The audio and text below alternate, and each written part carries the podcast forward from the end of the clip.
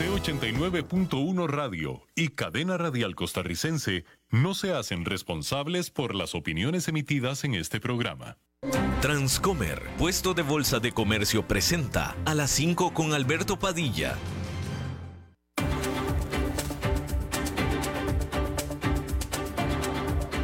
Inicia a las 5 con Alberto Padilla un programa diseñado con el objetivo de llevarte diariamente un tema de actualidad, acompañado siempre de reconocidos editorialistas, de lunes a viernes a las 5 de la tarde por CRC 89.1 Radio, a las 5 con Alberto Padilla.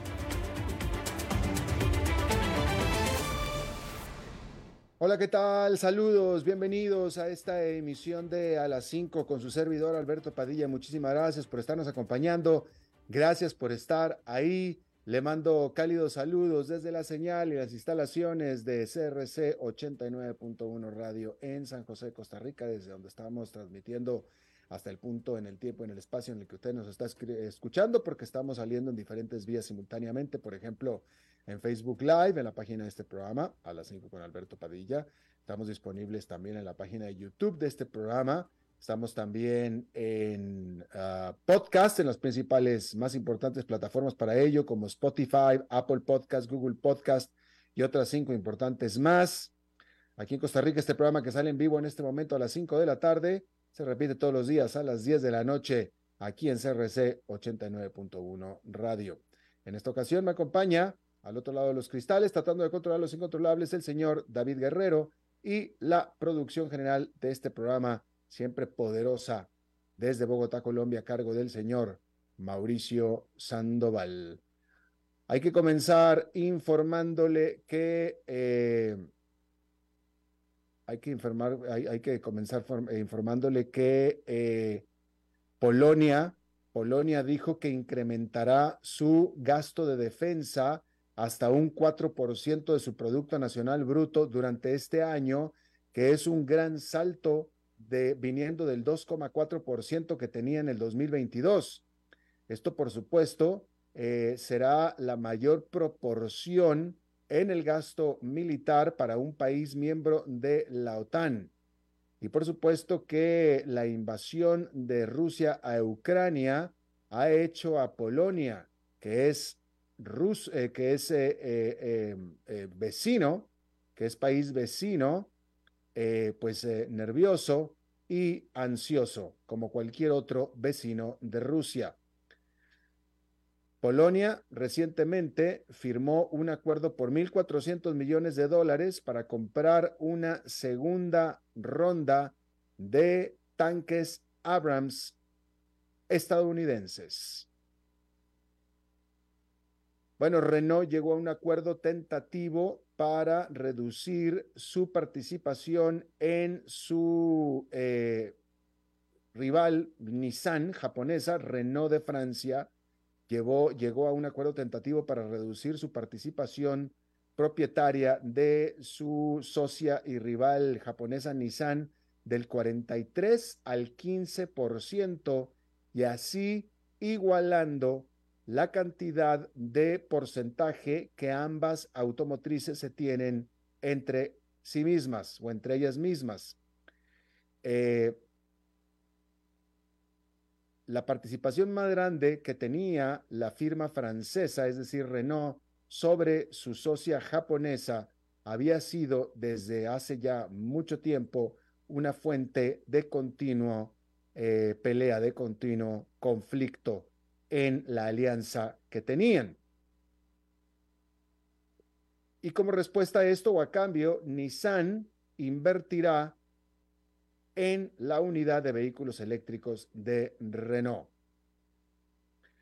Las negociaciones para mejorar la relación, que es bastante facciosa, han estado sucediendo ya durante meses. Hay que recordar eh, para mayor eh, perspectiva de, esto, hay que recordar que el punto culminante de esta eh, asociación mutua y participación mutua, pero que sin embargo en la que Renault llevaba más participación sobre Nissan que viceversa, fue lo que llevó ultimadamente a el despido, acusación y encarcelamiento del que fuera el presidente de ambas empresas, Carlos Ghosn, en este dramático caso que seguramente usted recordará. Eh, es un caso fascinante porque eh, a principios de este siglo, Nissan, la japonesa, estaba a punto de la liquidación, estaba a punto de desaparecer, estaba en gravísimos problemas, a punto de desaparecer. Y la única ayuda que pudo recibir y que pudo encontrar vino por parte de Nissan, de Renault, vino por parte de la francesa. Y entonces la francesa llegó con Nissan y le dijo, yo te ayudo, yo te doy dinero, pero dame parte de la empresa. Vaya, pues no, no, no te voy a prestar dinero, no te voy a financiar, no tendrías ni cómo pagarme, más bien te compro una parte, nos hacemos socias, yo te capitalizo eh, y de hecho te mando también un ejecutivo experto en rescatar empresas, que fue Carlos Gon. Pero después Carlos Gon se figuró la manera de estratégicamente hacer mejor a las dos empresas, combinándose cada vez más, pero más bien por combinándose tecnológica cada vez más, cada vez más, pero más por medio de una mayor eh, eh, participación de Renault en Nissan. Entonces, la realidad de las cosas es que todo parece indicar que sin Renault Nissan no hubiera podido vivir en aquel momento. Pero una vez que ya Nissan eh, empezó a tomar forma gracias a Carlos Ghosn y al dinero que le prestó Renault, ya Nissan empezó a renegar de esta relación. Ahora, Nissan ha sido una empresa muy exitosa desde entonces, con toda esta estrategia, en lo que es números, en lo que es ventas, en lo que es avance tecnológico, pero son las culturas las que resiente los japoneses, es la cultura, que lo venga a decir un francés o de Francia, qué es lo que tienen que hacer ellos. Ah, eso sí, parece ser que aceptaron muy bien que los vinieran a rescatar y que les dijeran cómo salir de, el atolladero y etcétera. Pero una vez que salieron del atolladero, ya no les gustó que les dijeran más que qué es lo que tenían que hacer. Y ahí es donde empezaron las fricciones, que culminaron de nuevo con Nissan acusando y metiendo a la cárcel a quien originalmente los vino a rescatar, acusándolo de robo. Eh, que es una acusación bastante de robo por medio de la compensación, por medio de lo que le pagaban. Es una acusación bastante temeraria porque, vaya, pareciera, de acuerdo a la acusación, que Carlos Gon decidía que era lo que él ganaba. O sea, no era que él desviara dinero que no le pertenecía, no, porque todo era dinero que se le daba en la forma de compensación, en la forma de salario, en la forma de bonos, etcétera, etcétera. Pero pues entonces es decir, si yo, Nissan, estoy aceptando que tú, Carlos Gon, quien eras mi presidente, abusaste con la cantidad de bonos que yo te autoricé, que yo te di, yo siendo una empresa global con un tremendo departamento de tesorería, etcétera, pues entonces me parece que eso habla más mal de mí que de Carlos Gon. ¿Me explico? Es decir, pues o sea, Carlos Ghosn no, no, debía, no tenía, no debía de tener acceso a la tesorería de Nissan, ¿no? Hasta el presidente de la empresa necesita pasar por los procesos burocráticos y de gobernanza de una empresa para recibir la compensación que recibe. Entonces, la verdad, por eso, por eso digo que sería una acusación bastante temeraria decir Nissan, él abusó de el salario y los bonos que yo le autoricé para darle. Bueno, pues entonces, pero bueno, y esa, esa fue la acusación. Eh, y de ahí que Carlos Ghosn no se sentía tan culpable y de ahí que hizo todo un movimiento para escaparse de Japón y ahora es fugitivo de Japón, vive en Beirut, en Líbano. Pero bueno, es todo un novelón, pero el asunto es que, pues eso, Nissan en un principio muy agradecida se dejó que la rescataran, pero ya después no quiso que la siguieran ordenando más. Bien, el expresidente de Brasil, Jair Bolsonaro, hizo una solicitud para una visa de turista en Estados Unidos por seis meses más para permanecer en donde ha estado desde que dejó la presidencia de Brasil, concretamente en la ciudad de Orlando, en Florida. Dice por medio de un portavoz, por medio de un abogado, que es su portavoz, que pretende tomarse un tiempo libre y aclarar su mente. Eso fue lo que dijo. Las autoridades de Brasil, mientras tanto, están investigando si acaso fue Jair Bolsonaro quien incitó estos eh, eh, desmanes en la ciudad de Brasilia en contra de su sucesor, Ignacio Lula da Silva, este 8 de enero pasado. En Estados Unidos, 40 congresistas en Washington habían urgido a la administración Biden a que le revocaran su visa de turista a Jair Bolsonaro. En Pakistán, una bomba suicida en una mezquita mató al menos a 59 personas e hirió a decenas y decenas más en la ciudad de Peshawar, cerca de la frontera con Afganistán, mientras estaban haciendo sus eh, plegarias de vespertinas. En ese momento había cerca de 400 personas en el edificio, el cual estaba fortificado en un complejo de seguridad que alberga las oficinas de la policía de la ciudad y también las oficinas de contraterrorismo. Hasta ahora, ningún grupo ha mm, tomado responsabilidad de este atentado pero sin embargo, esta ciudad antes ya había sido terrorizada por el grupo militante Tehrik-e Talibán Pakistán. Y bueno, hay que decir que eh, el secretario de Estado de los Estados Unidos, es decir, el canciller de los Estados Unidos, Anthony Blinken, le pidió a los palestinos y a los israelíes que calmen sus tensiones en medio de lo que llamó una renovada y horripilante resurgimiento de la violencia. Esto lo dijo al aterrizar en Tel Aviv este lunes en lo que es una reciente escalada de muertos, incluyendo un ataque con balas a una sinagoga en el este de Jerusalén y también un eh, allanamiento letal que hiciera Israel sobre el West Bank. Todo esto ha generado temores de que el conflicto pudiera escalarse a proporciones que se saldrían de todo control.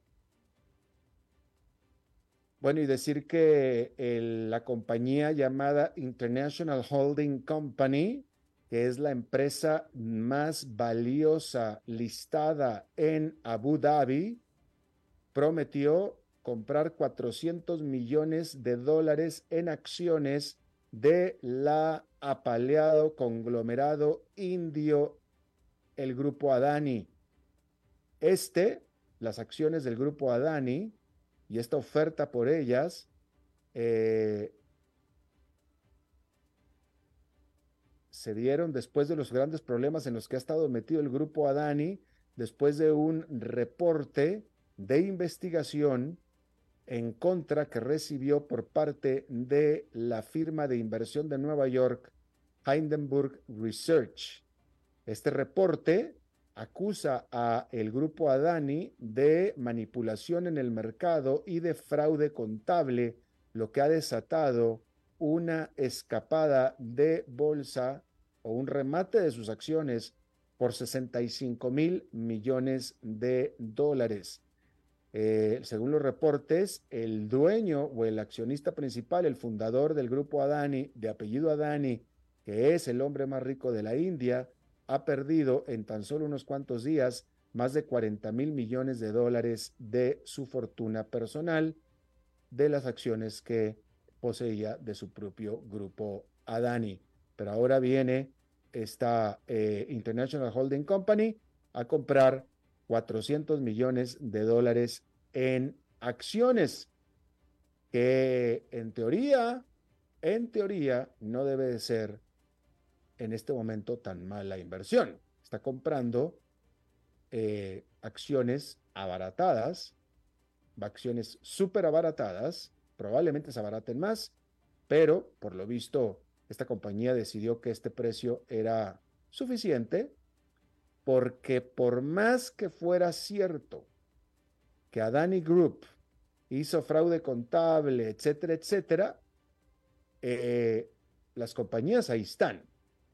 Las ventas están, la producción está. Entonces, en teoría es cuestión de que simplemente arregle sus problemas contables y los problemas legales que pueda haber también, si es que los hubiera, y listo. Es todo. Todo lo demás ahí está. Entonces, les parece a ellos que el precio en el que cayó la acción de Adani es el correcto. Por cierto que eh, hay que decir que el grupo Adani en su último año financiero reportó eh, ingresos por 25 mil millones de dólares. Estamos hablando de un gigante, definitivamente. Bien. Déjeme informarle que este lunes la Oficina de Estadísticas de Alemania reveló su número para el eh, Producto Nacional Bruto de Alemania para el cuarto trimestre del año pasado. Y decir entonces que lo que se descubrió este lunes es que el crecimiento del cuarto trimestre del año pasado fue menor del que se estaba esperando. De tal manera que la principal economía de Alemania se encogió, decreció un 0,2% comparado con el tercer trimestre. Y eso se da después de un aumento del 0,5% en la producción nacional bruta que registró entre el segundo y el tercer trimestre. Eso quiere decir entonces que el trimestre pasado fue recesivo. Entonces, si se presenta durante el corriente trimestre, es decir, el primer trimestre del año, otra otro decrecimiento, otra caída en el crecimiento, que es de hecho lo que se está pronosticando, entonces técnicamente, técnicamente Alemania entrará en recesión, la cual hasta hace todavía poco tiempo parecía que Alemania había ya evitado.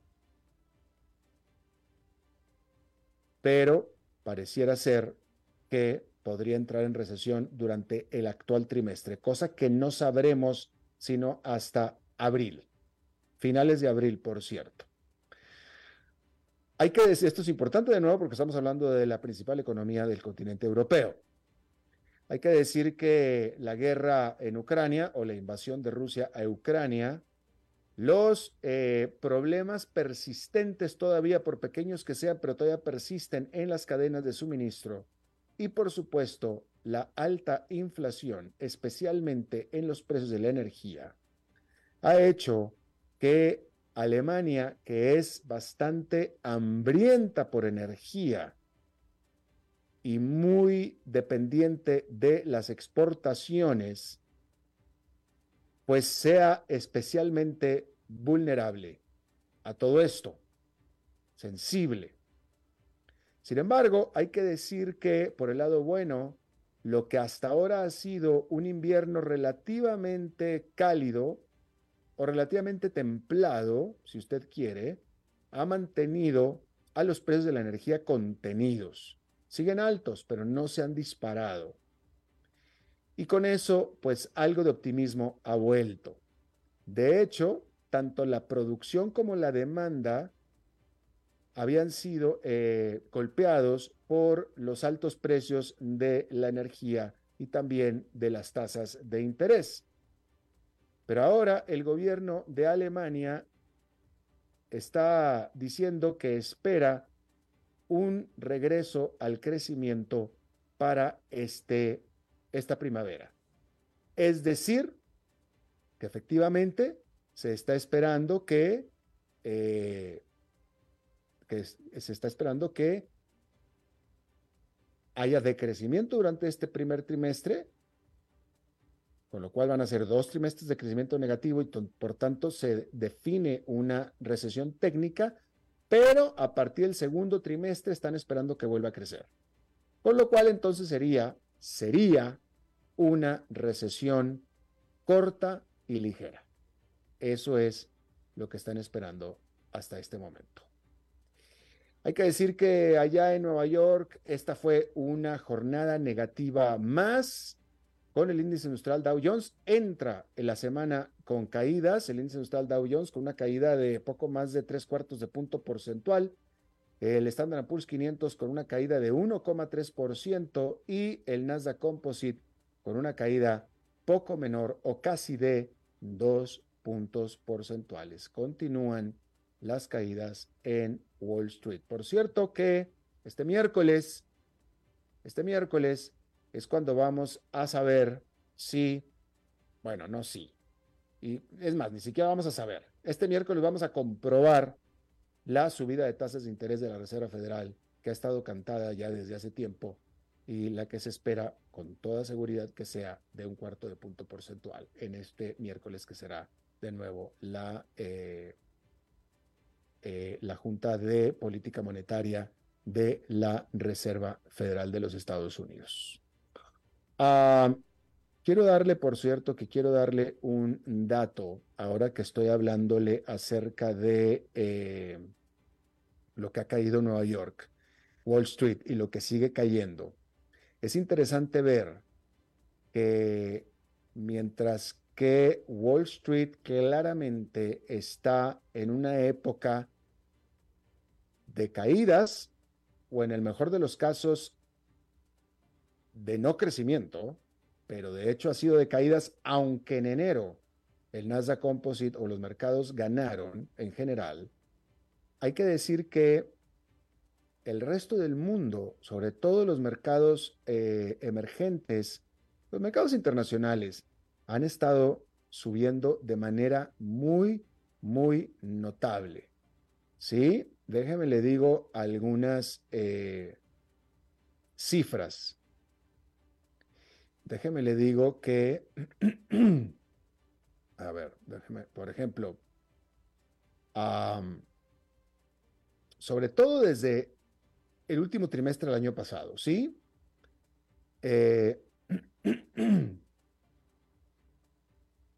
eh, sobre todo desde, desde octubre, desde mediados de octubre del año pasado, el eh, indicador que se llama el MS, MSCI All Country, All Country World Index, que, que, tiene una serie de acciones selectas de todo el mundo menos de Estados Unidos, o que mide el desempeño de toda una serie de acciones selectas menos de Estados Unidos, ha subido, ha saltado de hecho, un 24% desde sus mínimos que alcanzó en octubre este indicador. Esto comparado con el SP500 de Estados Unidos, que ha ganado cerca de un 12% desde entonces. ¿Sí? Ahora, si nos enfocáramos solamente en las acciones europeas, el indicador Stocks ha superado al SP500 en más de 18 puntos porcentuales desde septiembre. Y este es el mayor desempeño diferencial de las stocks europeas sobre el SP500 en 20 años, de acuerdo a Morgan Stanley. ¿Sí? Y, y bueno, pues ahí lo tiene usted. Eh, lo que es en los últimos, a partir de los últimos tres meses del año, las acciones, y hace unos días le estaba hablando yo de lo propio sobre las acciones de China. ¿Sí?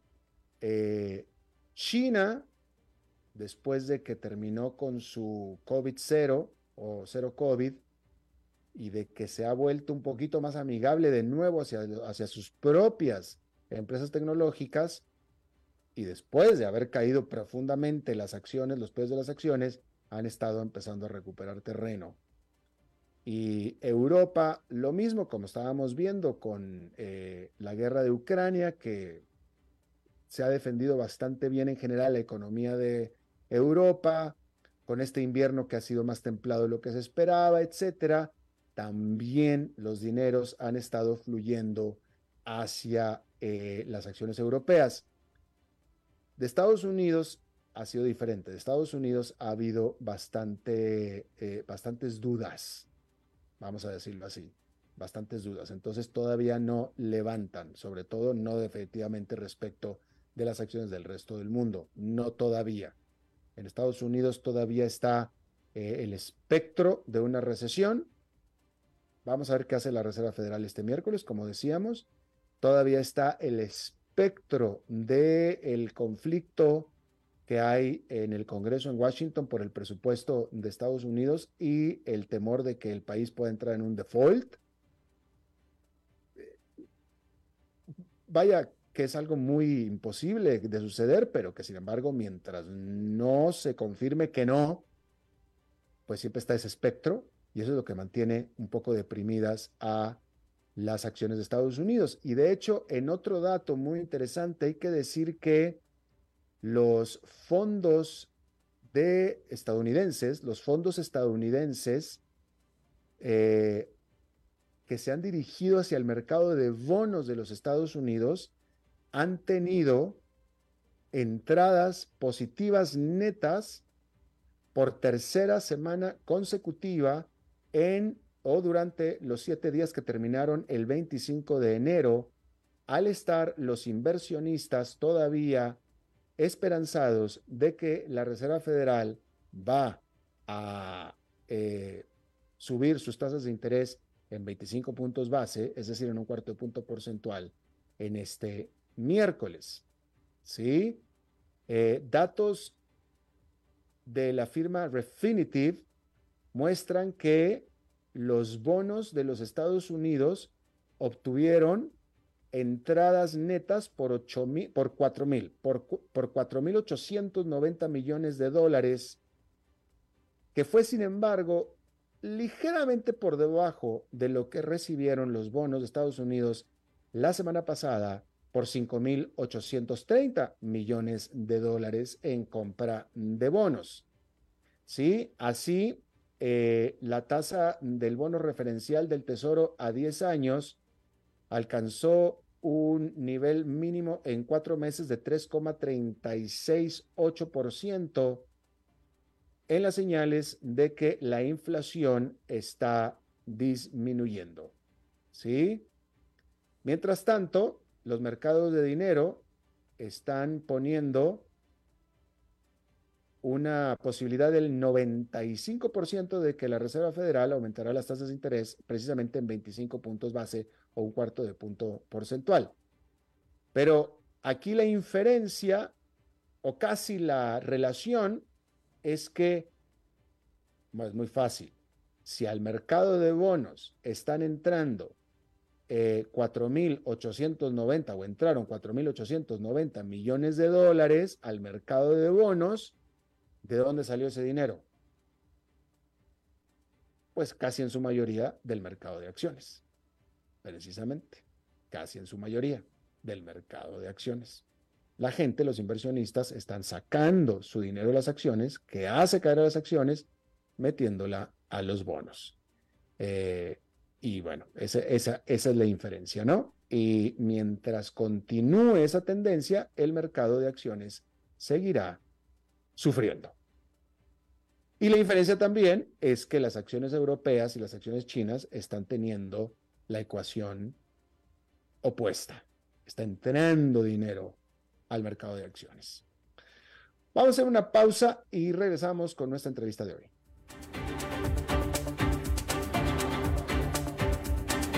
A las 5 con Alberto Padilla por CRC 89.1 Radio.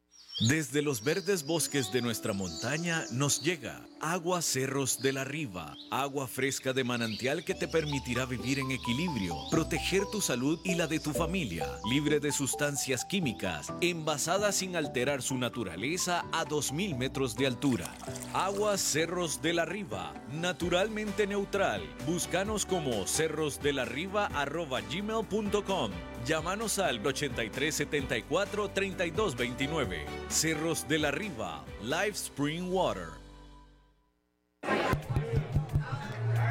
Ok, gracias a todos por haber venido a la fiesta de despedida de don Alberto, quien cumple 30 años de trabajar para nuestra empresa. Y bueno, le llegó el día del retiro. Don Alberto, ¿por qué no viene acá y nos da unas palabras?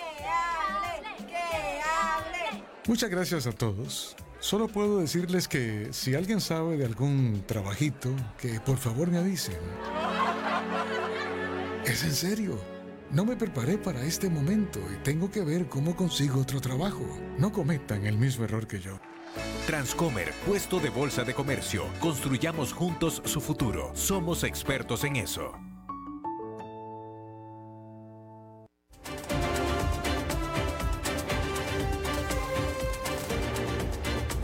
Seguimos escuchando a las 5 con Alberto Padilla. Bueno, muchas gracias por continuar con nosotros. Eh, quiero tocar, eh, eh, analizar sobre este tema que nosotros en este programa hemos cubierto bastante, porque se lo hemos informado, pero que sin embargo no nos hemos metido a analizar. Y le quiero agradecer mucho aquí a Mauricio Sandoval, al productor de este programa, que fue el que me lo puso sobre la mesa, eh, eh, el hecho de que, bueno, hemos hablado mucho de la guerra de los chips, pero realmente no nos hemos metido a ver qué es lo que está pasando, cuál es el problema fundamental. Nosotros aquí le hemos informado acerca de las sanciones que Estados Unidos últimamente le ha puesto a todo tipo de empresas para que deje de hacer negocios con China, en lo que se refiere a eh, chips o microprocesadores de última generación.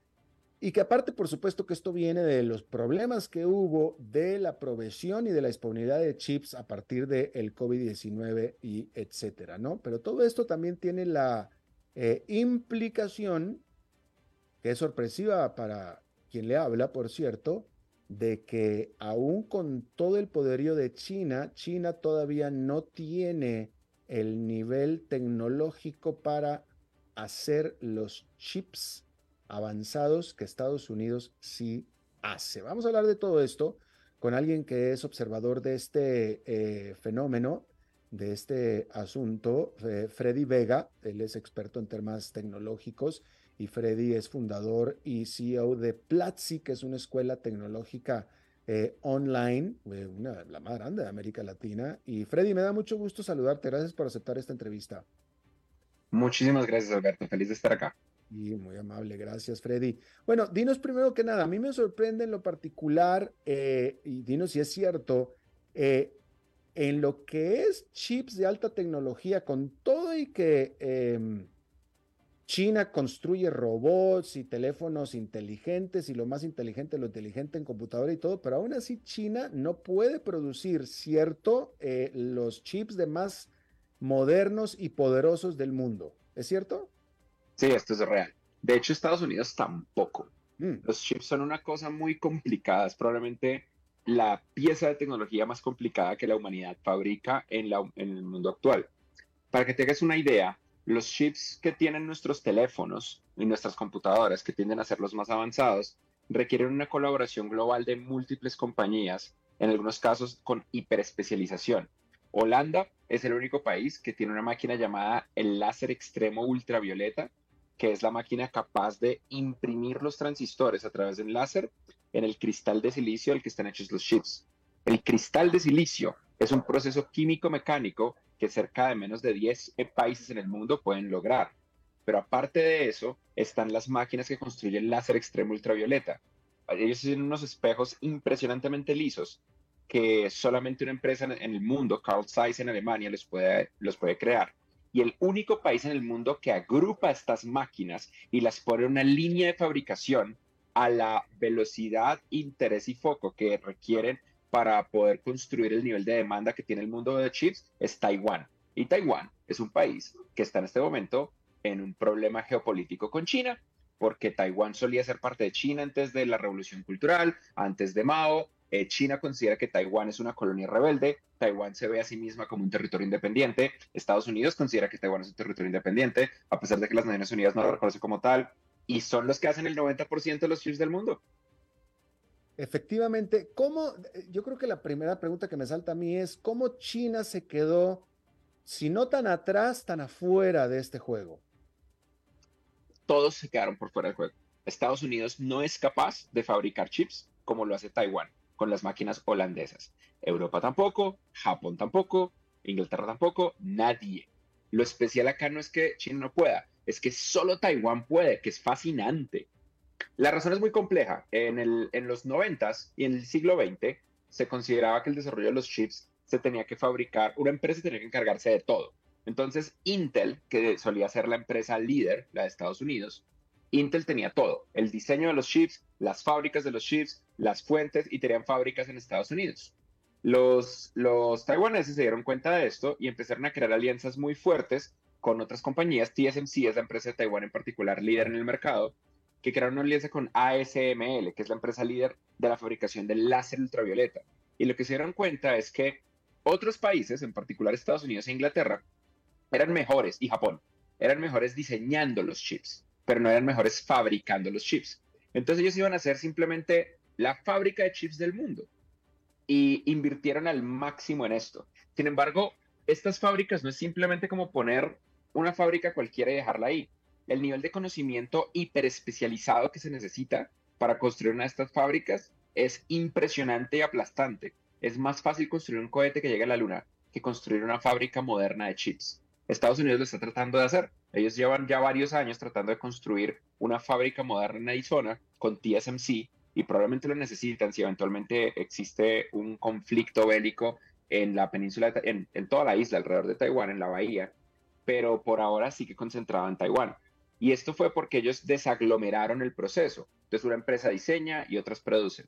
Nuestros chips actuales no son diseñados por Intel, son diseñados por una empresa llamada ARM, que inicialmente era inglesa, y luego un conglomerado japonés llamado SoftBank la adquiere. Ellos diseñan, pero no fabrican. Es súper interesante. Y ahora lo último que pasó es que el gobierno de Estados Unidos bloqueó la exportación de tecnología productora de chips precisamente para evitar que China los alcance. Ahora, pero de todos modos, si tú me hablas o si estamos hablando de Japón, de Taiwán, de Holanda, de Alemania, todos son aliados entre ellos y con Estados Unidos. Eh, eh, eh, China es el que queda fuera. Exactamente, exactamente. Pues estamos pasando a una etapa muy extraña y compleja de, nuestra era de la historia humana, porque por mucho tiempo vimos la globalización como una herramienta para conectar entre sí nuestras economías y hacer extremadamente difícil que haya un resultado bélico. La guerra de Ucrania tras la invasión de Rusia a Ucrania nos cambió mucho ese panorama y demostró que, que, las cosas cambian y que, y que no necesariamente ese camino es el único camino y terminó convirtiendo a los chips en una herramienta de guerra, que igual ya había pasado. Más o menos la forma en la que Estados Unidos usa los chips para detener a China de invadir Taiwán. Es parecida en la que Rusia esperaba usar el gas para tratar de atacar a, Ucrania y capturarlo. Obviamente salvando masivas proporciones y con detalles distintos. Pero significa que estamos entrando en una nueva era geopolítica muy compleja. Claro, ahora Freddy, no sé si tenga relación, pero algo tendrá que ver, me parece a mí, y tú me, a ver si tú me lo puedes, nos puedes eh, eh, ponerlo sobre la mesa.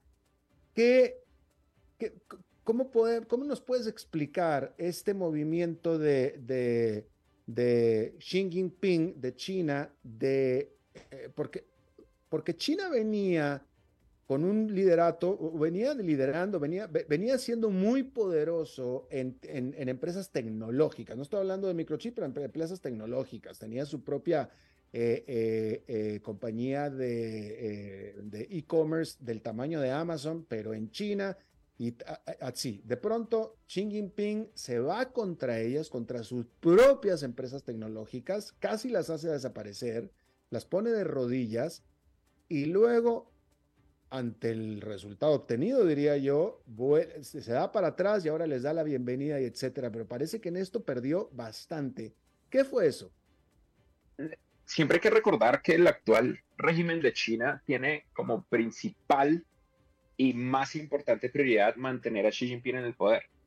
Entonces, uno de los, una de las complicaciones que empezó con Alibaba es que el fundador de Alibaba estaba volviéndose muy popular en China, muy, muy poderoso en cuanto a su opinión y su poder de influencia, y empezó a criticar el partido.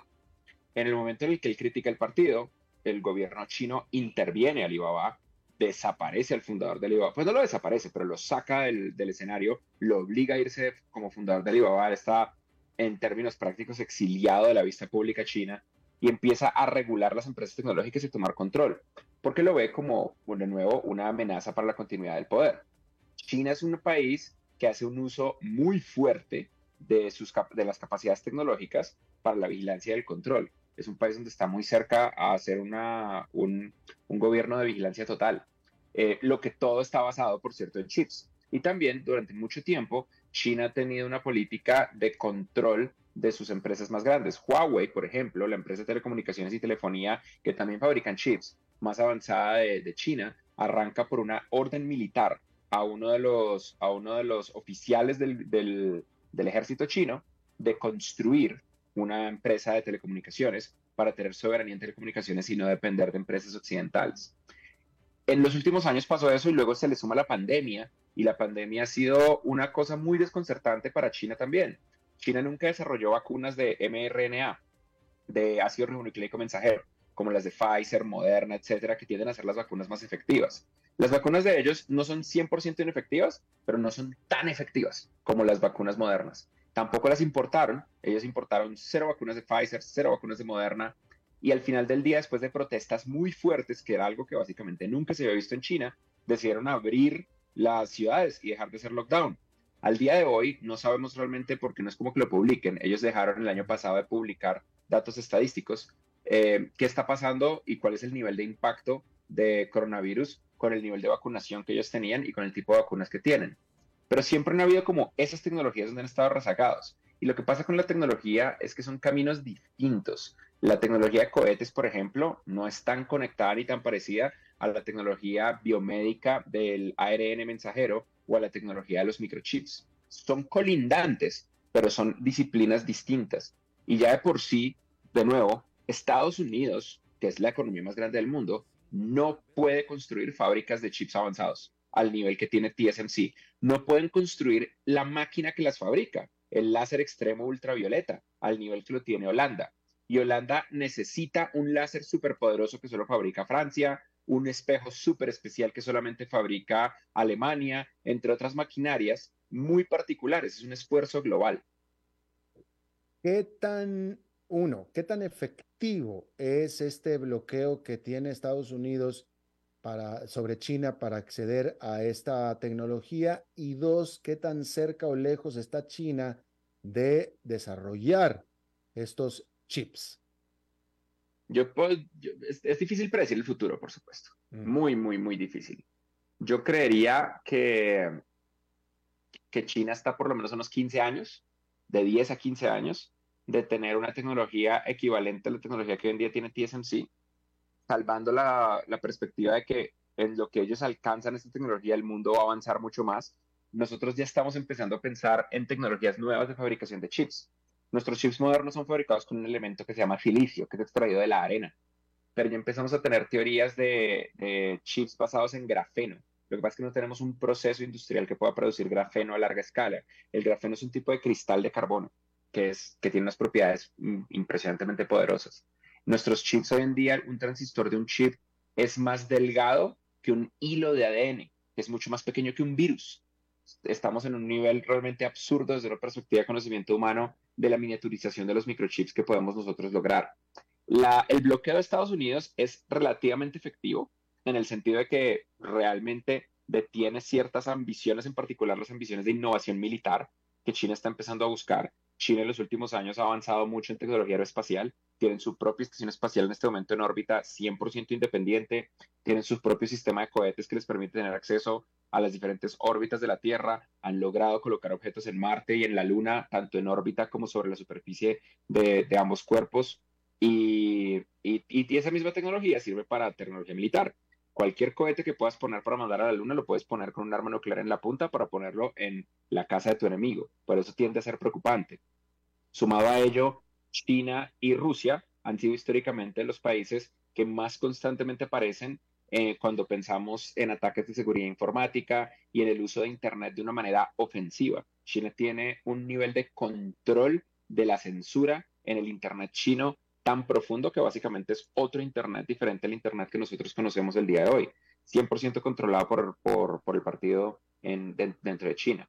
Así que la falta de acceso a tecnología de chips les hace más lento el plan. Pero eso también puede ser un talón de Aquiles.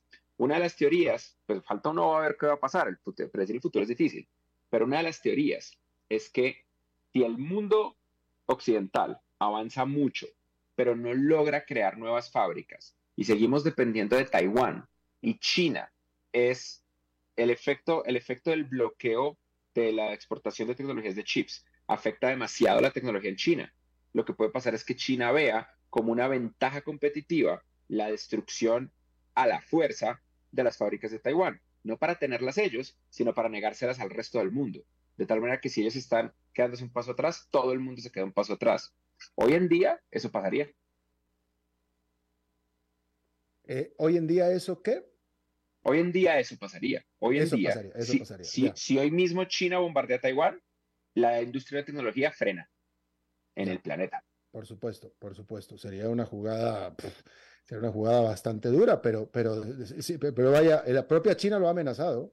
La propia China lo ha amenazado definitivamente. Ellos eh, tienen un deadline para el año 2045. Ellos dicen que, que Taiwán tiene que haber regresado a China, por las buenas o por las malas. Ya, bueno, pues sí. Y, eso dará mucho de qué hablar, pues está dando mucho de qué hablar y lo hemos estado así cubriendo Freddy Vega, fundador y CEO de Platzi, esta escuela de tecnología en línea, la más grande de América Latina. Te agradezco muchísimo hayas charlado con nosotros, Freddy. Muchísimas gracias. Eh, muchas gracias por invitarme, Alberto. Hasta la próxima. Vamos a hacer una pausa y regresamos con más.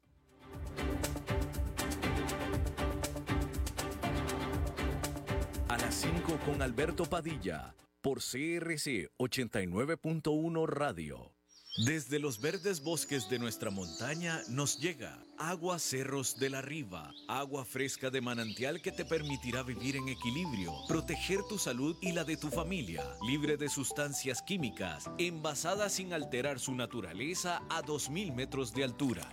Agua Cerros de la Riva, naturalmente neutral. Búscanos como cerrosdelarriba.gmail.com Llámanos al 8374 3229. Cerros de la Riva, Live Spring Water.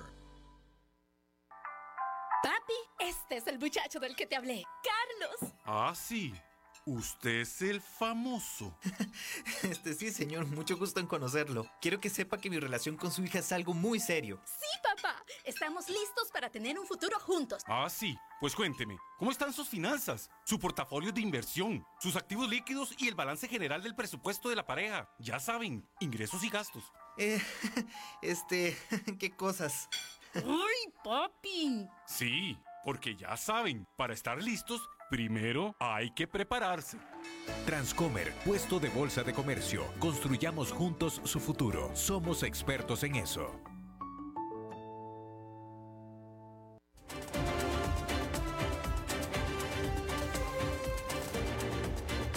Seguimos escuchando a las 5 con Alberto Padilla.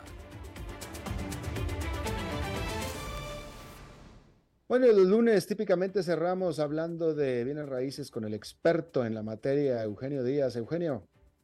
Alberto, ¿qué tal? Muy buenas tardes. Saludos, Alberto, a ti y a todo el auditorio. Les deseo un feliz lunes. Bueno, hoy en esta sección de los bienes raíces y del mercado inmobiliario, quiero hablarles a todos ustedes sobre qué es un avalúo. Un avalúo que muchos de ustedes sabrán qué es, pero mucha gente desconoce para qué es y qué es un avalúo Entonces yo el día de hoy les quiero decir, ¿para qué evaluamos una casa y quién la evalúa? ¿Para qué sirve? Como la mayoría de ustedes saben, tener presente un avalúo en el momento de comprar una vivienda o un bien raíz es siempre importante. Pero la pregunta viene cuando nos decimos cómo calcular el precio de una casa o qué pasos debo de seguir para hacerlo. Bueno, hay personas expertas en la materia, entre ellos puede ser su agente inmobiliario, que le den una opinión de valor, una simple opinión de valor, que le digan, para mí, de acuerdo a los metros cuadrados de terreno, de construcción, a los años que tiene de construir esta vivienda, a la ubicación en donde se encuentra, al estado de mantenimiento, etcétera, también algunos otros factores, la casa o el bien raíz puede valer tanto. Sin embargo, si usted quiere algo ya más oficial y algo, sobre todo que se trata de un patrimonio, yo les digo, ustedes pueden buscar un perito evaluador. Un perito evaluador donde les podrá hacer un avalúo de la casa o del bien raíz que ustedes quieran comprar o vender donde va a aplicar ciertos criterios que son avalados por el Colegio de, Peritos Evaluadores. Esto es importante porque el precio de un bien raíz es, es crucial, es crucial definir cuál es el valor exacto en el valor de mercado. Y así podrás evitar tratar de venderla por encima de su valor, es decir, subvalorada, o bien en un momento dado que esté, esté dando un precio mucho más abajo. Así es que es importante que usted contrate un perito evaluador si quiere algo exacto, si quiere algo por escrito y quiere un reporte completo. Esto se llama avalúo y es diferente eh, hacerlo con un perito profesional, con un ingeniero que esté avalado, eh, a que lo haga una persona cualquiera, aunque sepa de bienes raíces. No digo que los dos, que el otro no tenga validez, también tiene su validez, pero lo más profesional que existe es que lo haga un perito evaluador. Y les quiero decir, estimado Alberto, que hay diferentes clases de avalúos y es donde la gente a veces se confunde. Podemos tener un avalúo comercial, un avalúo catastral o un avalúo fiscal. Normalmente el, valor fiscal de una propiedad es el que ustedes han visto que se refleja en eh, algún certificado del registro público de la propiedad. Ese es el valor fiscal. Tenemos los valores catastrales, catastrales que su mismo nombre los dice, pero el que nos ocupa en esta plática el día de hoy es el avalúo comercial. Y ese es el que fija el valor óptimo del inmueble, donde se considera, como les dije hace un momento, pero de una manera profesional, inclusive haciéndolo de forma comparativa con otros inmuebles en venta de la zona, y se considera en dónde está ubicado, cuántos metros de terreno tiene, cuántos metros cuadrados de construcción, con qué servicios cuenta, etcétera, etcétera. Para que usted pueda entender esto un poco más a fondo, les digo que eh, para solicitar un crédito hipotecario, el banco o la entidad financiera siempre les va a pedir un avalúo. Y es que este sirve para saber que lo que usted está comprando sea efectivamente en un precio real de mercado y la hipoteca que va a quedar a favor de la institución financiera pues va a ser para ellos algo acorde a lo que le están prestando. Y esto se lo van a pedir los bancos, las cooperativas, alguna institución privada, algún prestamista privado, es decir, cualquier persona que le vaya a prestar bajo una hipoteca para que usted compre un bien raíz, siempre le van a pedir un avalúo hecho por un perito calificado. También les quiero decir que los avalúos además de saber cuánto puede eh, valer el valor comercial de la propiedad, también hay diferentes tipos dentro del avalúo, diferentes clasificaciones. Por ejemplo, el valor físico directo, que es el valor tal cual llano de lo que vale la propiedad con su construcción. El valor eh, por rentabilidad, que es un valor que se puede estimar en base a la rentabilidad anual que le puede dejar a usted ese inmueble en caso de que lo alquilara. O bien el valor, como ya lo dijimos, el valor comercial, que es el que nos basamos la gente que estamos en el medio inmobiliario y todos los bancos y todas las instituciones. ¿Cuánto cuesta un avalúo? Bueno, pues diferente, de acuerdo, va un porcentaje normalmente y, también depende del valor de la propiedad. No es lo mismo un avalúo de una casa de 100 millones que de una casa eh, o una propiedad de miles de millones eh, o de cientos de millones. Así es que es importante que, que busque asesoría, que pida un avalúo y ya sea que usted vaya a comprar o vender, tenga de preferencia un avalúo para que tenga el precio correcto de mercado. Bueno, ese es el comentario de hoy, estimado Radio Escuchas, estimado Alberto. Eugenio, ¿cuál es el programa tuyo el sábado? Los sábados por esta emisora 89.1 Radio. Eh, los sábados el programa Club Inmobiliario, donde tengo el gusto de conducirlo todos los sábados de 1 a 2 de la tarde. Los espero, tocamos temas bien interesantes sobre el mercado inmobiliario nacional e internacional, tips y muchos consejos para sus bienes raíces. Los espero todos los sábados de 1 a 2. Bueno, pues Eugenio Díaz, muchísimas gracias por eh, visitarnos cada lunes. Con gusto, Alberto. Saludos a ti, a todo el auditorio. Les deseo que tengan una feliz semana. Igualmente para ti. Y bueno, eso es todo lo que tenemos por esta emisión de A las 5 con su servidor Alberto Padilla. Muchísimas gracias por habernos acompañado. Espero que, que, termine su día en buena nota, en buen tono y nosotros nos reencontramos en 23, en 23 horas. Que la pase muy bien.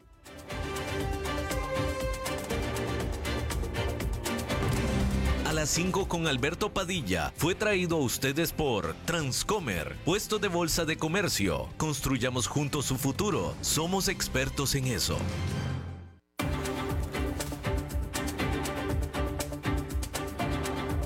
Concluye a las 5 con Alberto Padilla. Un programa diseñado con el objetivo de llevarte diariamente un tema de actualidad, acompañado siempre de reconocidos editorialistas, de lunes a viernes a las 5 de la tarde por CRC 89.1 Radio, a las 5 con Alberto Padilla.